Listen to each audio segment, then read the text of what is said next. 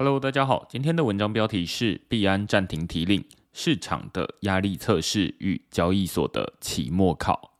嗨早，FTX 的创办人 SBF 前天在巴哈马家中遭到警方逮捕。昨天，美国证管会也控告 SBF 违反证交法、诈骗投资人等罪行。外界普遍预期 SBF 会被引渡回美国受审，最高可能面临终身监禁。至少接下来这段时间不会再看到 SBF 公开接受媒体专访，继续狡辩了。进入正题，现在是人们对交易所信心最低迷的时刻，任何风吹草动都会引发市场恐慌。巧合的是，路透社在这周刊出一篇报道，援引四名知情人士的说法，称美国司法部已经掌握关键证据，近期将对币安执行长赵长鹏，也就是 CZ。提起刑事诉讼，消息一出，立刻引发市场的挤兑潮。根据 Nansen 的统计哦，币安在二十四小时的资金净流出高达三十亿美元。不止 BNB 价格下跌，币安手上的美元稳定币 USDC 还一度被领空，被迫暂停提领，直到几个小时之后才恢复。虽然目前市场气氛已经缓和下来。但这起事件就像是币圈的另一波新寒流。如果连交易所龙头币安都不安全，那还有谁可靠？这篇文章讨论币安面临什么法律问题，为何交易所会暂停提令，以及这起事件有哪些启发？如果要理解路透社这次报道为什么会掀起如此波澜，就得先从今年九月的另一篇报道开始看起。他们说。今年路透社出刊了一系列的文章，揭开币安如何在推动其业务高速增长的同时，对监管机构隐瞒资讯，且对客户的检视爱理不理。路透社发现，币安有一些机制漏洞，使得犯罪分子能透过这家交易所洗钱，并已经处理至少二十三点五亿美元的非法资金。而且，币安还不顾美国制裁，仍然为伊朗用户提供交易服务。在二零二一年中之前，使用者只要有一组电子邮件，就能注册币安账号并开始交易。交易所不像银行，加密货币没有国界之分。许多交易所的总部不是设立在大家耳熟能详的国家，而是登记在一些记不住名字的岛国，还会经常换地方。而且注册交易所账号并不难，不仅有 email 就可以开户、储值。要提领资产，也只要通过简单的线上身份验证即可。偏偏加密货币是金流，资讯不能乱传，钱更不能乱给。如果一个不小心把资金转到北韩、伊朗等受制裁的国家，美国政府就可能会找上门。万一犯罪分子开了人头户，也会考验交易所的风险控管机制以及链上的金流追踪能力。交易所一个不小心就会踩到法律红线，这就是路透社指控币安的罪状。报道引述四位知情人士的说法，称币安在过去几年高速发展的同时，也有意无意的帮助犯罪分子透过加密货币取得资金，部分的钱还流入受制裁的国家。当然，币安过去都是言辞否认，并陆续聘请多位前美国国税局的特工担任要职。展现与美国政府站在同一阵线，防治犯罪。由于一直没有出现什么一刀毙命的证据，美国司法部也按兵不动。直到这周，路透社再度刊出一篇独家报道，称美国司法部终于掌握关键证据，近期将对币安执行长赵长鹏，也就是 CZ 提起刑事诉讼。报道内容说，知情人士说，这起调查始于二零一八年，重点是厘清币安是否有遵守美国的反洗钱和制裁规范。其中两名消息人士说，负责这起案件的六位检察官里，已经有些人认为他们已经收集到足够多的证据，可以对包含币安执行长赵长鹏在内的高阶主管提起刑事诉讼。但仍然有几位检察官认为需要更多时间来确认证据才行。如果是在币圈牛市，这则新闻大概会被直接略过，毕竟这是不知名人士传出的不确定结果。不仅案情没有实质进展，也难以影响市场。但现在币圈草木皆兵，报道一出，随即引发市场恐慌，BNB 价格应声下跌，资金也开始出逃，这让许多人想起十一月初 FTX 倒闭前的情景。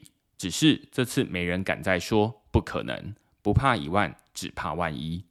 机构的消息又比散户更灵通，尤其是造市商，他们必须要将大笔资金分配到各家交易所，才能为市场创造流动性。如果交易所有危险，造市商通常也是跑最快的人。十二月十二日，链上数据分析公司 Nansen 的研究员率先发现，币安交易所的最大造市商 Jump Trading 过去一周已经悄悄的从币安移出一点二亿美元。另一家造市商 Wintermute 也跟着移出了一千万美元。几个小时之后，以投机出名的孙宇晨也从币安领走了将近五千万美元的稳定币。钱是最聪明的，即便是没看过路透社报道的人，也知道这时候该怎么做。当然，币安也不是没有站出来反驳，只不过近期人们对交易所的信心低迷，对路透社的信任还高于币安。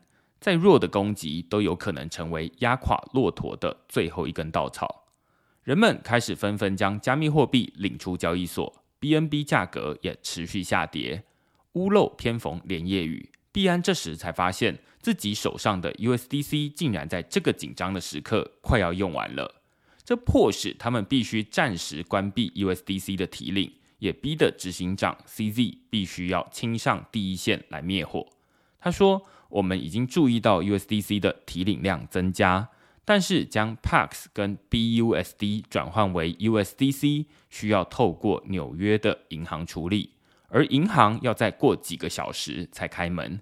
我们预计银行开门的时候就会恢复 USDC 的提领。这些是一比一的兑换，无关乎杠杆或保证金。未来我们也会尝试建立更顺畅的兑换管道。现在欢迎大家提领其他的稳定币。例如 BUSD 或者是 USDT 等等，BNB 价格下跌，资金大量外流，再加上交易所暂停提币，这个剧本大家都很熟悉，也有预感未来会怎么演。只是币安的状况和 FTX 实际上不太一样。近期 XREX 执行长黄耀文在区块市 Podcast 节目中就指出，币安的资产是以一比一的方式来代管。概念比较像是堆放物品的仓库，而不是银行的等值储备。换句话说，无论 Luna、FTT 跌到哪里，理论上他们都可以还得出相同数量的代币给用户。但唯独美元稳定币的做法不太一样，他们将多种稳定币合并成同一种 BUSD，也成为这次币安暂停提领的元凶。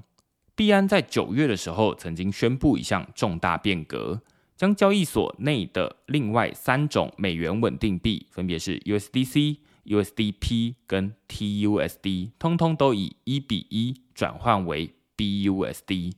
根据当时的公告，他们说，为了提高用户的流动性和资金效率，币安将会把用户现有余额以及未来新存入的 USDC。USDP 和 TUSD 稳定币自动以一比一的方式兑换成 BUSD。自二零二二年九月二十九日开始，用户将在币安平台上使用合并之后的 BUSD 余额进行交易。该余额反映了他们转换后这四种稳定币的余额。市场上同时存在多种功能相同的美元稳定币。对交易所跟使用者来说都不是一件好事。以比特币交易为例哦，币安以前得同时提供 USDT、USDC 和 BUSD 至少三种的交易对，才能让持有不同美元稳定币的人都能随时购买比特币。但多数人的需求都只是要用美元稳定币买卖比特币而已，使用哪款稳定币根本没差。如果币安把这些交易对合并在一起，等于是把不同市场的买卖订单合并，就能缩小大额交易时的滑价。使用者也不用再区分不同稳定币之间的差异，只要认得 BUSD 就好。这也对提升 BUSD 的市占有很大的帮助。当时这可说是一项交易所使用者双赢的变革。但前提是人们对币安有足够的信心。以这次事件为例哦，正是因为币安将大部分的稳定币都换成自家的 BUSD，而当人们要从币安逃难的时候，肯定会选择 BUSD 以外的稳定币，USDC 就是市场流通最广、最受人信赖的首选。于是 USDC 的资金大量流出，而币安手上最多的 BUSD 却乏人问津。即便两者都能以一比一兑换成美元，但两种稳定币的发行方终究是不同，要彼此互换，还得等到银行开门才行。这些逻辑事后来看都很清楚。但在事发当下，人们领不到钱，就只会引发更大的恐慌。截至十二月十四日傍晚，币安因为路透社的这篇报道，再加上 USDC 无法提领的意外，资金净流出高达三十亿美元。这不仅已经超越上个月 FTX 倒闭的时候的资金流出记录，也创下币安过去半年来的新高。币安是全球最大的交易所，持有高达五十七万颗比特币。万一倒闭，恐怕多数人都难以幸免于难，影响层面绝对远高于 FTX。所幸币安在几个小时银行开门之后，就迅速恢复 USDC 的提领，BNB 的价格也回到原本的水平，可以说是暂时松了一口气。但这次危机与 FTX 事件在时间上相隔太近。尤其 FTX 倒闭以来，币安又是最积极提倡透明度的交易所。这次事件就像是市场对币安的一次期末考，确认币安是不是能经得起最严苛的考验。过去这个月，各家交易所几乎是被市场逼着要公开所有的钱包地址，让大众检视每家交易所的资金水位。资讯网站 CoinMarketCap 和 DeFi Llama 也顺势替人们。将这些钱包内的余额加总起来，按数量多寡排名。以下图为例哦，目前代管资产余额最多的交易所仍然是币安，扣除 BNB 之后，还有高达四百九十亿美元的资产。排在第二名的 OKX 和第三名的 Bitfinex 就与币安差距比较大，分别代管六十六亿美元和四十九亿美元的资产。有了这些资讯，大家才会知道交易所目前还剩多少钱。例如，二十四小时流出三十亿美元，对多数交易所都已经是过半，甚至是全部的代管资产。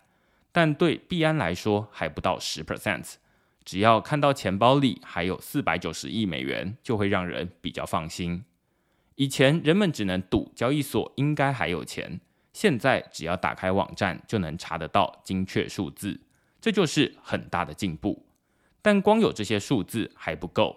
人们之所以会挤兑，是担心交易所资不抵债。现在币安只有公布资产证明，却没有完整的负债证明，使用者就不知道交易所是否有能力应付所有用户的提领。最理想的情况是，币安能同时公布资产跟负债证明，而且开放用户自行验证资料的真实性。未来如果再有类似事件，交易所只要呼吁大家自行验证即可，不用再担心公司说谎或是恐慌挤兑。只是在这些机制完善之前，最残酷的做法就是对交易所进行压力测试。能通过越多次考验的交易所，就能获得越多使用者的信赖。这就像是对交易所的期末考。只是市场比学校的老师残酷得多，期末考没有固定时间，说来就来，最终留下来的会是那些平时就已经做好准备的交易所。